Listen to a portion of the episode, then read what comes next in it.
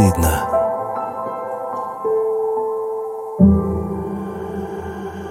Ну что, привет, друзья. Привет, привет. Давно не виделись. Всем привет.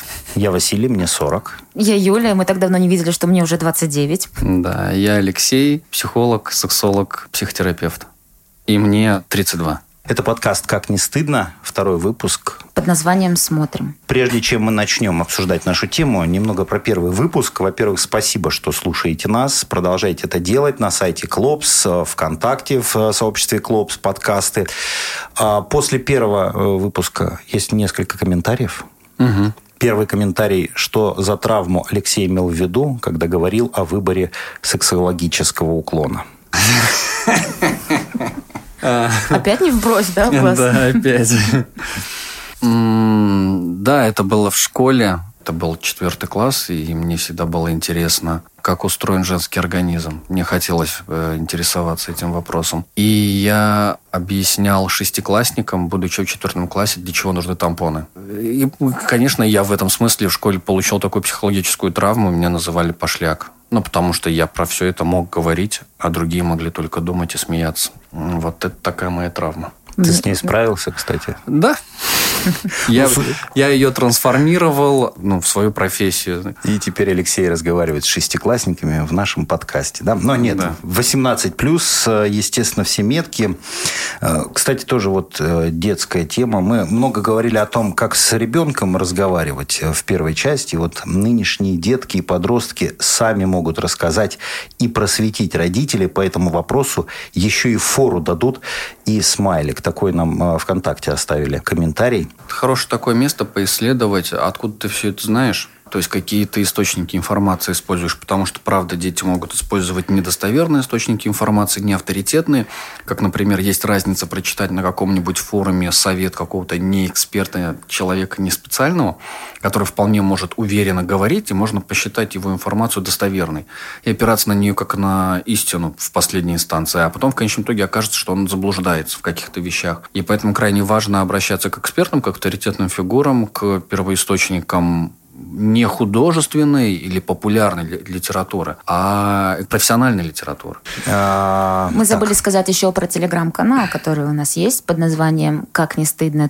подкаст», где выходят э, моменты, которые не входят в эфир. Мы туда скидываем разные фоточки интересные, видосики. Так что смотрите, оставляйте комментарии и присылайте туда свои истории. Да, там тоже можно комментировать и вопросы задавать. И еще раз подчеркну, если вы стыдитесь сделать это от своего имени, мы можем это замаскировать под вопрос, интересующий либо Юлю, либо меня.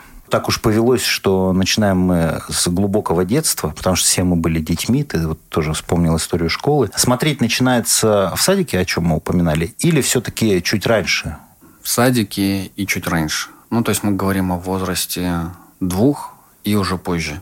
Когда ребенок начинает идентифицировать себя с э, родителем, с папой или с мамой. И определять, ну, на кого я больше похож. Я похож больше на папу или на маму. Похож, похоже. А с этого начинаются разглядывания, исследования, изучение себя. Потом, уже ближе к садику, мы переходим к такому месту, где это сравнение не с безопасной фигурой взрослым, где папа, мама безопасные фигуры, на которые там я могу смотреть, а уже ровесники, ровесницы, где мальчики могут к девочкам под юбки заглядывать, либо в трусы и так далее. Ты должен давать возможность ребенку это видеть, ну, сравнивать себя, разглядывать не только себя, но и, допустим, обнаженного родителя. Насколько это нормально и до какого возраста это будет э, органичным? Я думаю, до какого возраста? До пяти лет точно. С пяти уже не надо. За исключением только если ребенок своего пола. А вот мальчики, девочки там с мамами, с папами противоположного пола до пяти лет, когда происходит вот это гендерное сличение и различие, понимание себя и так далее. Ну, пять это я так с запасом. Понятное дело, что у каждого свое, где-то три, где-то три с половиной, когда вот ребенок уже давай идти в свою комнату, в свою кровать спать, когда его уже отложили. А, там, скажем, в два года еще можно с папой искупаться или с мамой, а вот потом уже не надо. Почему? Ну, для того, чтобы у него были собственные границы. Как, а, как, например, там в три, ну ладно, не в три, в четыре года дверь в свою комнату он может закрывать, и нужно стучаться. Это как раз-таки хорошее такое опознавание его границ, границ ребенка и своих границ. И ребенок тоже понимает, что вообще-то к маме с папой в комнату в этом возрасте просто так влететь нельзя, надо стучаться. Э, я помню, мне было годика 3-4, наверное, точно. Я еще была в садике, и я никогда никуда не стучалась. Я вообще такая очень была, что хочу, то и делаю. Вот. И, значит, я знаю, что мой папа в душе. А я иду, и мне что-то потребовалось срочно, прям вот надо мне. И я бегу, открываю дверь, он уже вышел из душа, но он стоит, пап, прости меня, пожалуйста, он стоит не гляже. Вот. И я увидела это, он закрыл дверь, вот. И все. Ну, как бы нет никакой травмы абсолютно о том, что вот у него так, а у меня потом что-то другое. Я через пять минут уже забыла, и ну, на мне это вообще никак не отразилось. В этом случае правильная реакция родителя тоже должна быть. Если виск, крик, и папа бы там отреагировал как-то бурно, это возможно... Э, да, все правильно, абсолютно, да, ты все правильно говоришь. Реакция родителей должна быть очень адекватна. Ну да, ну ты меня увидел голый, и что? Родители, которые сексом занимаются, для ребенка это травма? Если он это увидел, естественно. Опять же, как отреагируют. Вот эти все анекдоты про Вовочку, что ежик съел сосиску. Ну, понятно, что не надо так рассказывать, но в этом есть некоторая доля правды, что помогает облегчить травму. Если ребенка заругать на него, напасть там и так далее, у него, конечно, сформируется какой-то бред в голове. Когда я говорю слово «бред», это термин, обозначающий набор мыслей, сложно сочиненных и не имеющих четкого значения. А если ему объяснить, вообще-то папа с мамой занимаются любовью. И когда взрослые занимаются любовью, они друг друга обнимают, делают друг другу массаж. Не обязательно ребенку говорить, что такое минет и кунилингус. Вполне себе это массаж. Буквально, на самом деле, это не ложь. Тебе ребенок в этом участвовать не надо, потому что ты просто ребенок. Вот когда ты вырастешь, у тебя будет своя жена или муж, там, ради бога, занимайся какими хочешь массажами. А вот э, здесь ну, место не для тебя. И... Так просто все, казалось бы, да? Да. Леша, у тебя не было каких-то таких травм в детстве, что ты потом в шестом классе про тампоны всем рассказывал? В четвертом. В четвертом, да. Ты что это тут, понимаешь, обесцениваешь Алексея? С четвертого класса знает, между прочим. Не знаю, я вот сейчас так вспоминаю свое прошлое. Возможно, я когда были какие-то эротические сцены по телевизору, когда мои родители смотрели фильмы, я прятался под столом. Ну вот, кстати, это такая вещь, которую в моем поколении очень многие переживали.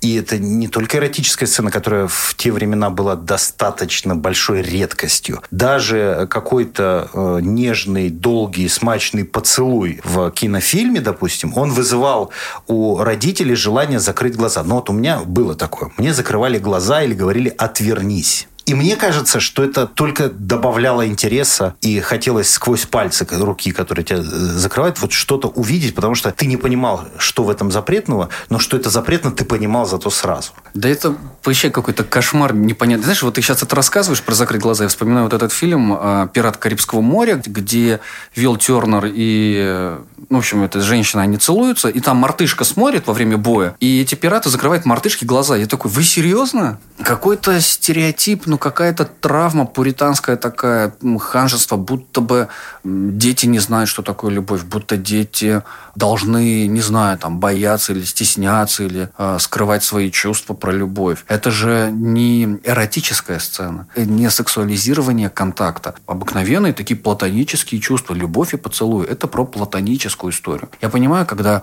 откровенное порно – и тогда ребенка, правда, надо вывести. Незачем ему на это смотреть, он еще ребенок. Если это эротическое содержание, то, опять же, в зависимости от возраста ребенка, в зависимости от характера действия, что там происходит. Э, то есть ты вот за эту всю фигню, типа 6 плюс, 12 плюс, ты считаешь, что это вот то, что надо? Это было бы неплохо, если бы оно работало бы экологично правильно. Я считаю, что это не государство или там какой-то этический комитет или цензура должны решать, это должен сам родитель решать, что моему ребенку можно, что нельзя. А я не знаю, понимаешь, вот титьку ему можно в три года, в три, наверное, можно, в шесть уже фиг знает. Вот и у меня сомнения начинаются. А если э, титьку видно, но соска не видно, это же вроде как, ну, не видно. Я как родитель готов решать, но я сам не знаю вообще э, в каком возрасте что можно уже видеть. Точно так же, как можно видеть это у тебя. Вот если свои органы в этом возрасте ребенку показываешь, значит, и по телевизору их тоже можно видеть. У меня были куклы Барби и Кен. И мне всегда было удивительно, почему у Кена то же самое, что и у Барби, хотя я уже видела, как бы там, папа, еще раз прости, что там совершенно все иначе. И вот тут вот я начала задаваться вопросом и изучением своего тела. Мне было тогда, наверное, лет 8-9. Слушай, а когда на тебя смотрит ребенок, ему что-то объяснять надо? Зачем, а, если он спросит? Вот если он а, ну, подтянет руки, то надо сказать, нет, мы чужое такое не трогаем, только свое. Это именно вот там ребенок, там 3-4, в 5 уже должна быть по-хорошему сформированная идея, в 5-6, что чужие половые органы мы не трогаем. А вот для этого нужно ли уже э, прикрывать свои? Ребенок вроде до какого-то возраста нормально, что он без трусов там на пляже, что он голый может по дому ходить. С какого времени он должен понимать, что то, что у него в трусах, должно находиться в трусах? Есть какое-то вот, вот, вот, еще это понимание? Как я терпеть не могу, когда дети по пляжу голые бегают, мальчики. Там просто вот ему год, полтора, он бежит. Я не знаю, у меня вот... Я всегда саму трусики надеваю какие-никакие, беру запасные с собой и сама одеваюсь всегда. Вообще это, мне кажется, неприлично. У меня без трусов э, все лето зажигал э, полуторагодовалый ребенок, и я категорически против того, чтобы на него надевать или памперс, или трусы, потому что, ну, это же пляж. Но это... ты же не бегаешь голый. Ну, так мне и не полтора года, извини меня. Человек родился, его упаковали. Ему хоть где-то на, на попе почувствовать дуновение ветерка. Где он это может сделать еще, кроме как на пляже? А чего тебе так пиписька его смущает? Или чужих детей? Потому что другие смотреть начинают. Девочки те же самые смотрят. Ну, бегают у него там все это вот болтается. Девчонки обращают внимание. Чуть постарше, чуть вот они это смотрят, и мне кажется, это как-то все неловко. Ты ревнуешь, как мать? Нет. Не, не хочешь нет. своего мульчугана отдавать этим бабам на растерзание? Не, ну я не настолько, я ж мать, ладно.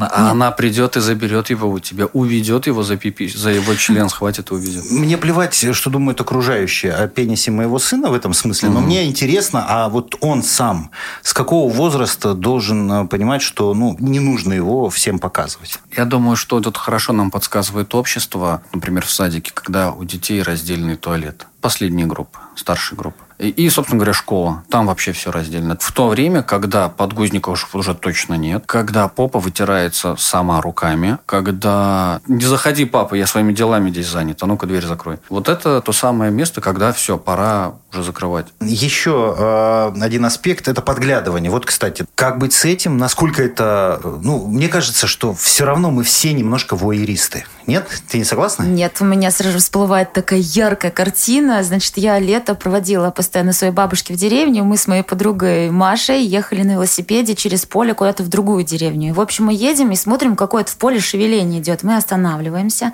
смотрим, а там, ну, парочка занимается сексом. При этом мы не стали подглядывать. А нам жутко интересно было, как это происходит. Мы сели на велике и топили оттуда так, хотя нас даже не обратили внимания. Было очень интересно, но мы не позволили себе Ну и этого. очень страшно, судя по всему. Судя по тому, что Да. вы убежали. Да. Может быть, засмущались.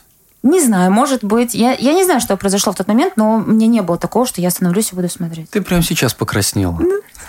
Мне до сих пор интересно, что они там делают. Это смущение, это стыд, это нормально. Да, в разном возрасте это нормально подглядывать и смотреть. В разном возрасте, сейчас поясню, до, до какого. Что делает ребенок, когда он подглядывает, смотрит? Конечно, он исследует, изучает. Конечно, ему интересно, что там папа с мамой за закрытой дверью делает. Или что там девочки делают в раздевалке.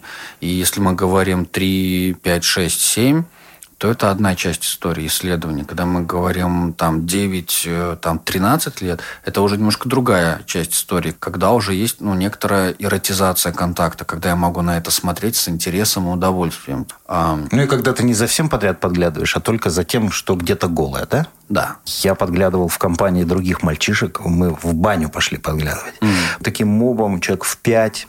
Но ты знаешь, я не уверен, что это был хороший опыт для меня, потому что, да, что-то я увидел, но, во-первых, это было запотевшее окно, то есть я увидел силуэты. Во-вторых, это были не самые грациозные женщины в сельской бане. Я бы даже сказал э, по-другому, но не хочу никого обидеть. По факту было мало эротики и мало возбуждения. И было какое-то даже вот такое ощущение э, неприятное. Не то, что я подглядываю, мне стыдно, а то, что я увидел, вовсе не оправдало моих ожиданий. Ну да, она такая берет там одну сисю, там под ней потерла, опустила, вторую подняла, как это в бане. У меня такие ассоциации с банями, вот с этими общественными, вот именно со взрослыми. Это просто кошмар. Я представляю, я сейчас вот думаю, как а, молодые люди могут травмироваться об таких взрослых, возрастных людях в общественных местах, там, банях. И мужчины, и женщины в равной степени, когда молодая девочка а, может смотреть вот на такую женщину, как ты сейчас описала, а с каким ощущением она будет воспринимать свое тело, как она может получить такую травму для себя. Или там ты мог увидеть какой-нибудь маленький, сморщенный, или наоборот, здоровый, кривой и вялый. По-любому ты будешь рассматривать, потому что любопытно же понять, каким я стану. Поэтому общественные бани – это, конечно, вопрос – а, субъективный вопрос каждого, стоит туда ходить, не стоит, в каком возрасте и так далее. И, конечно, важно ходить. То есть начать туда ходить с детьми, чтобы дети имели возможность у родителей спрашивать, и родители могли достоверно и нормально объяснить, что это нормальный процесс, что все разные. Члены бывают разные, вагины бывают разные. Ладно, не вагина, а... Сиси, например. Да, грудь и так далее. Там. Есть сиси, а есть сиськи. Вуайеризм здорового человека и вуайеризм как уже отклонение, то есть когда это переходит границу. Проблема считается тогда, когда я без чего-то не могу получить удовольствие или что-то сделать. Ну, например, я не могу получить сексуальное возбуждение, если на меня не смотрят. Все, тогда это вопрос какой-то проблемы. А если я чисто экспериментальный, иногда могу, иногда не могу и так далее, и так далее, то тогда проблем никаких нет. Аналогично в обратную сторону. Это я сейчас говорил про эксбиционизм, про вуайеризм то же самое. А откуда это вот это э, желание, чтобы на тебя смотрели или желание подглядывать? Есть какие-то источники э, вот этих отклонений? Я думаю, что это какая-то фиксация в детстве могла быть, э, когда какой-то контакт сексуализировался. Например, папа меня купал в ванной, и вдруг я увидела, что он возбудился эротически. Вот это может быть травма. Там еще же, знаешь, как такой нюанс непонятный. Это как, то, что как, ты как, увидел, как ты это от, отинтерпретировал, да? Да, да, да. Как а, в этот момент люди окружающие, кто были или с кем это связано, тоже на это среагировал. Кто-то мог на это посмотреть как-то по-особенному, там, заигрыванием, да, что-то сказать. Ну, эксгибиционисты – это те, кого мама застукала в момент мастурбации. Э, эта теория как тебе? А, очень может быть. А, застукала или не только мама. И тут намного важнее то, как она на это отреагировала. Если она на это отреагировала с позитивной коннотацией, сексуализированной коннотацией, сексуализированным контекстом. Типа, о, как интересно, что ты тут делаешь? А, а он еще в этот момент мог, он мог засмущаться и спрятаться. Тогда бы вообще он женщин боялся. А мог он в этот момент возбудиться. И вот она фиксация. Или, наоборот, прийти и поругать, что это такое, убери свой член, начать махать руками и бить, и могла прям руками побить или еще схватить за член. Ах ты грязный мальчишка. Да, схватить его за член, сейчас я тебе покажу. А вот то такая форма наказания. Ну и все, человек потом побежал в лес в плаще и без этого уже не может. Так а как, а как отреагировать тогда надо? Ты да, заходишь ну, в комнату? спокойно. Да, просто, а, да, ой, я зайду Ой, позже, да, ладно, из, окей. Да, извини, извини я зайду позже. Угу. Да, Стучать да. надо, ёпарасы. Да. Урок номер да, еще Ужа, раз. Ужасные истории, когда а, наступает половое созревание, родители вырывают замки из детской комнаты снимают двери в детскую комнату. Я слышал такие истории. Девочка, там у нее половое созревание. Там, и чтобы она не занималась исследованием своего тела, папа такой добрый, хороший, любящий отец взял и дверь ее просто снял. Она должна где-то переодеваться, считаю, в открытой двери, где папа всегда может на нее взять и посмотреть. Очевидно, он, ну, там есть идея контролировать ее сексуальность. Типа, чтобы ее на улице кто-то не изнасиловал. Вот я такой вот отец, который Поэтому забочусь. я дома буду за ней подглядывать? Сам, да. Нет, ну да, буду контролировать ее, да. Бедные девочки, ну и мальчики тоже и с мальчиками. под таким контролем. Мальчики сидят, разглядывают э, девчонок на улице, сексуальный контакт. И челка может подойти и подзатыльники им надать. Куда вы смотрите, это неприлично. С чего вдруг неприлично, когда девочки сами привлекают свое внимание. И девочкам нравится, и нам нравится. Но получается, что пубертат там условный, ну, то есть вот это юношество, созревание, оно наступает тогда, когда э, смотреть в большей степени хочется не на себя, а, да. а туда вот. Ну, потому что себя мы уже исследовали, изучили. Я на себя уже насмотрелся. Мы с соотечественниками этого пола тоже друг на друга насмотрелись, посравнивали, у кого больше, меньше и так далее. А теперь ну, интересно пойти к противоположному полу, потому что следующий этап развития исследований. А у девчонок тоже так? Есть какой-то интерес к противоположному полу? Есть, есть. И я вспоминаю, что это было интересно смотреть не только, например, тело и как он выглядит. Было интересно смотреть, как он себя ведет. Вот, например, условно, какой-то кумир. У меня этот кумир Джонни Депп, несмотря на то, что когда я была маленькая, он уже был огромным большим дядькой.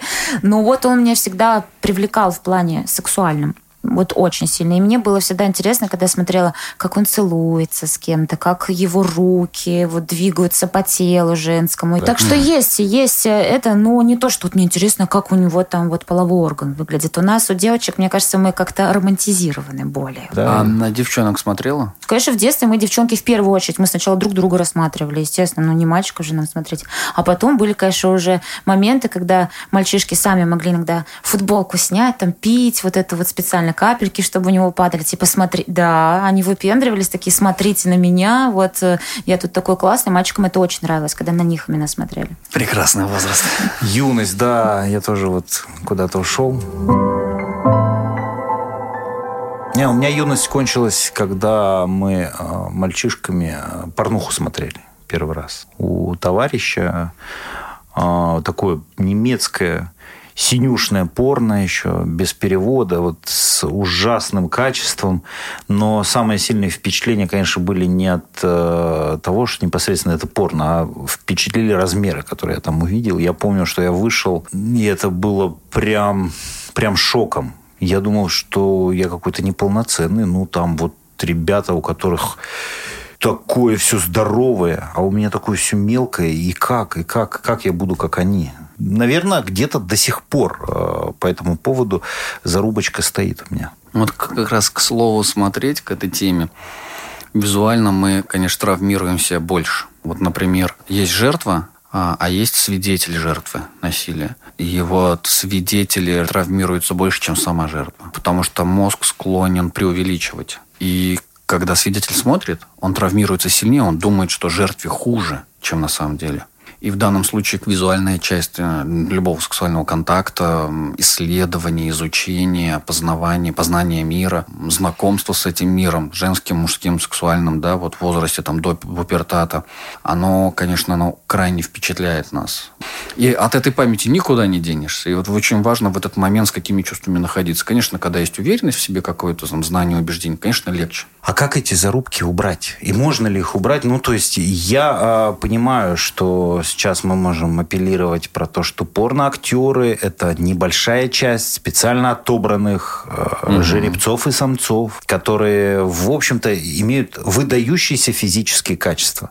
Но ты понимаешь, когда мне там 13 лет, я вижу это – я хочу быть таким, а я таким уже не стану. Э, и там в 17 и в 18, когда половая жизнь, условно говоря, ну, началась, очень долгое время я был уверен, что мне нужно все это прятать, нельзя показывать. И, ну, я ее не впечатлю так, как я был впечатлен тогда вот тем самым э, порно. Я как девочка знаете, мне кажется, лет с 12 уже знала, что большой – это плохо. Ну, как бы у меня не было в 12 еще никаких связей, но просто у меня были девчонки, ну, подружки, которые постарше, которые всегда говорили, что вот если там очень большой, это плохо, и как бы, ну, мне как-то не было, наоборот, травмы, что вот там увижу мужчину, а у него будет меньше, чем в порно, например, и вот я прям испугаюсь. Наоборот, фу, слава богу мне не будет больно, условно. Мне кажется, просто мужчинам нужно понимать, что размер не имеет значения. Просто. Смотри, у меня есть мысли по этому поводу. Я думаю, что как с этими зарубками да, справиться? Ну, во-первых, в том возрасте, там, в 13, хорошо бы иметь возможность, иметь где-то вокруг э, себя такого человека, к которому с этим вопросом можно прийти. А это вообще нормально. Это вообще у всех так. И когда есть такая, вот, слава богу, мы сейчас в такое время живем, интернет полон, и можно задать вопрос, и даже самый простой идиот все равно будет больше успокаивать, чем пугать. В этом смысле ну, как-то поспокойней. Но хорошо бы, конечно, иметь такое доверенное лицо родителя в тот момент. Но если нет, ну что тогда поделать? Ничего не поделаешь. Ну да, папки у меня не было, и спросить не было нет. нет. Ты знаешь, я даже я бы у своего отца бы не спросил. Я так у него и не спросил, и не знаю. Кстати говоря, я ему рассказал, что мы пишем подкаст, и он, он очень редко смеется, а тут он прям угорал. Я тоже был экспертом в свое время сексуальным. У тебя династия. Да, папа, привет, да. Очень легко же себе нанести ретравматизацию. Кто-нибудь может взять и посоветовать, а вот ты возьми и пойди в порно и докажи всем, что ты не хуже всех остальных. И там может произойти ретравматизация. Ну, то есть ты еще раз убедишься, что ты не только не такого размера, да еще и не можешь там ну, только за 5 минут завершаешь дело. Там нужно 3,5 часа работать. Я где-то к годам к 23-25 я понял, что, в общем, что дано, то дано. Не смотри на это все, в общем, философски. Тут я скорее чисто гипотетически думаю про то, как другие травмы, насколько их легко проработать и, и от них избавиться. Это происходит таким образом. Человек попадает на психотерапию, и там представляется, то есть, ну, есть такое, такая идея, как пофантазируй, да, представь похожую ситуацию. То есть терапевт помогает клиенту прожить те же самые события, но не с выходом в минус, в травму, а с выходом в плюс. А как иначе? То есть показывает ему порно с маленькими пенисами. Нет. Порно-короткометражки показывают. 6 плюс. Так. Извините, это нервное, да. Шутить над сексом – это показатель того, что это смущение все-таки, наверное, да. Ко второму выпуску я не избавился от этой вредной привычки. Смысл такой, что когда травма наступает, как правило, есть какие-то внутренние предубеждения, либо неизвестность. И в рамках этих предубеждений, либо не имея информации, человек как раз-таки травмируется, пугается, потому что он попадает какой-то ужас невыносимый. А здесь получается какая возможность, что на терапии, что ты попадаешь в ту же ситуацию, но ты уже имеешь в базе знания, информацию и не имеешь стереотипов, то есть ты от них избавлен. И поэтому в этом плане, конечно, проще. А согласись, сейчас со своим возрастом, оказавшись там, в том теле, но с этими знаниями, ты бы такой, о, да вообще легко, не вопрос. Дорогая, иди сюда. Да, как бы я вообще даже не парюсь, не думаю ни о своих размерах, там, ни о твоих размерах или формах, а мы просто можем сделать очень классное классное дело, где мы вдвоем можем получить удовольствие. У девчонок все же комплексы из этого возраста. И вся борьба последующая за чувство собственной красоты э, происходит вот с тем подростком, который меняется слишком быстро. У меня вот самый сложный возраст был 14, 15, 16 лет, правда. У меня было просто человек э, сотканный из комплексов различных, и это было очень сложно. Мне все было не то, мне ничего не нравилось. Во мне, хотя я была, ну, нормальная, обычная, без каких-либо там изъянов, отклонений, везде, но это было ужасно, сложно очень с этим бороться. И, а мальчишки в этом возрасте, они наоборот, им же подкольнуть, если ты ему нравишься, так он же обязательно тебя обидеть должен чем-то, да, у них какая-то обратная реакция, очень странная вообще у ребят. Просто ребята неумело э, привлекали к себе внимание, а ты этого воспринимала чересчур лично. Так Это работает. их не оправдывает все равно. Прыщи были? Нет. Слава богу, кстати. У меня были, у меня были. Это да. единственное, чего у меня не было, наверное, кстати. Я был страшно прыщавый, и при этом я был один из самых популярных пацанов в школе. Потому что ты знал, что Нет. такое там Да, всем девчонкам раскрыл Девятиклассницам, да, как раз. Я вот тут недавно понял, что, в общем-то, для меня глаза, несмотря на близорукость, такой довольно серьезный источник для возбуждения, например. То есть я не люблю в темноте этого делать. Мне нравится, чтобы я что-то видел.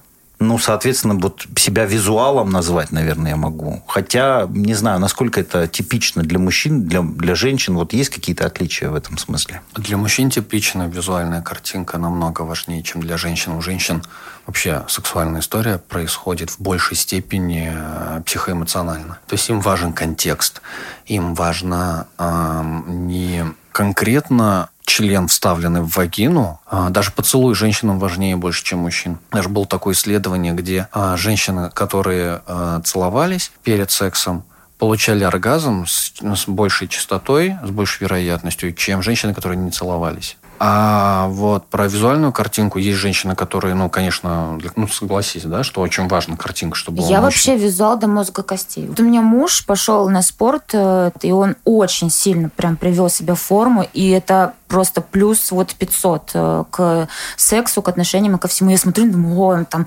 открывает банку, а у него там руки, там эти мышцы шевелятся. Думаю, господи, какой кайф, пример. Но это мне очень важно. Я прям визуал-визуал. И мне очень важно, как я выгляжу. Там, ну, а если в плане секса, это на каком диване, какого цвета постельное белье, это очень важно. Почему в гостиницах, вы знаете, всегда очень прикольно, потому что там вот белое вот это вот глаженное белье, мне кажется, это тоже, ну, придает какой-то вот... Нет? Ну, так смотрите на меня. Нет, Нет потому что думаю, вы не визуал. прям. Слушаем. Я думаю, что это все разговор про некоторую такую нарциссическую составляющую, когда а, важна крайняя красота, вычурная, да, Невротическая, она больше про некоторую чувственную составляющую. У меня, например, моя, она вообще с ума сходит. У нас э, там каждые выходные, а по выходным я такой прям конкретный папочка с детьми, с двумя детьми, один в левый, другой в правый, вот мы идем. Ну, в общем, короче, я занимаюсь такими отцовскими делами.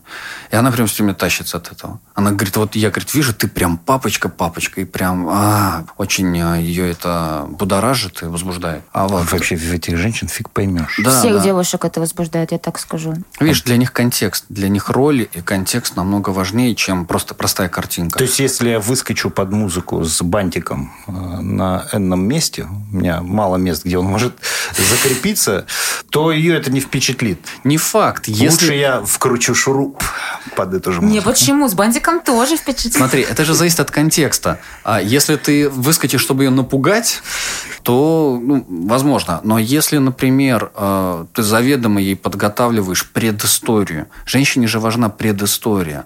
Почему все вот эти романы, мелодрамы, а почему они это любят? Там же длинная-длинная вот... Прелюдия. Спасибо. Вот женщинам без прелюдий никак. Типа, милая, я так хотела тебе сегодня подарить подарок, но я не успел зайти в магазин, поэтому на. Нет, это, все, это все равно быстро. Там должно было быть что-то побольше. Там еще нужно рассказать какую-то необычную историю, рассказать о том, что э, я перенес тяжелую душевную утрату, и потом я обрел свою смелость и храбрость и повесил на свой член бантик. Понимаешь, вот и все. Тут уже романтика заиграла. Главное, чтобы эта прелюдия не пересекалась уже с занудством. Везде грань должна быть и мера. А вот эта штука про то, что особенно это касается супружеских пар, когда не, не нужно голенькими ходить, потому что это приедается, нужно все время быть одетыми, да. И насколько это стереотип, этот стереотип имеет что-то общее с реальностью? Еврейка выходит замуж, мама ей дает совет, всегда оставайся загадкой для своего мужа. 20 лет спустя муж ее спрашивает, слушай, а у вас в семье сумасшедших не было? Нет, почему? Ты спрашиваешь. Ну, потому что 20 лет, как мы занимаемся сексом, ты надеваешь сапоги. А в этом, несомненно, есть правда. Сексуальный образ приедается. А, однообразный. Поэтому важно. Важно, чтобы женщина меняла свой образ. Прически, стрижки, одежда, белье и так далее. А важно, чтобы мужчина занимался тем же самым при возможности. К сожалению, я, например, очень завидую в этом плане женщинам. Мы как бы не можем так вот взять и там поменяться. Ну вот пирсинг сделать. А, то есть э, с этими образами нужно, условно говоря, не лениться и играть. Да. Все время ходить в семейных трусах. Это, конечно, удобно дома. Но вот я думаю, в какой момент я должен стать для нее сексуальным? Где вот это мое переключение роли, где я был такой весь рыцарь в доспехах, и вот я их снял. Теперь понятно, что под этими доспехами. Слушайте, ну благо мы живем в современном мире, и сейчас э, вариаций даже просто одежды для дома миллион. Рубашки расстегнутые, застегнутые, какие-то у мужчины штаны есть, и майки, и чего только нет. Это тоже образы какие-то разные. Там все время хочется посмотреть, что же там под одеждой. Ну и если вы, несмотря на то, что слушаете наш подкаст, до сих пор не можете э, спокойно разговаривать о сексе с партнером, то можно завести там штаны намек или чулки намек. Вот хочу секса, надеваю. А, но есть такой намек тоже от мужчины и женщины, когда открывается дверь, и первый в дверь входит член. Главное не прищемить в этот момент дверь ничего. Так, так заглядом. А знаешь, а что я еще представила? Вот член выходит, и знаете, такие есть наклейки с движущимися глазиками, их на кактусы клеят обычно. И он два глазика тогда наклеил, такой... Вот. Ой, все, понесло. Смотри, еще эту можно для марионеток штуку с ниточками.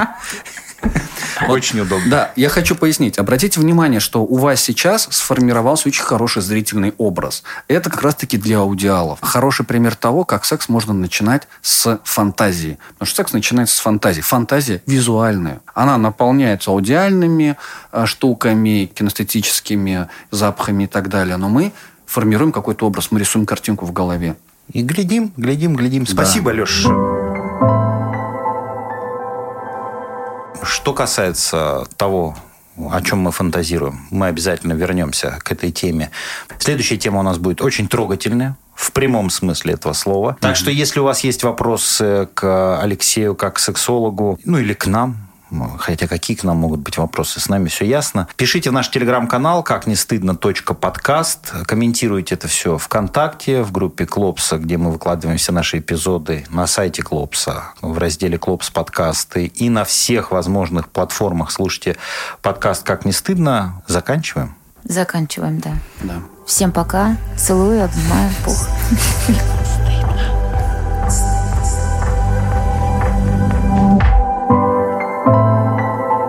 Стыдно.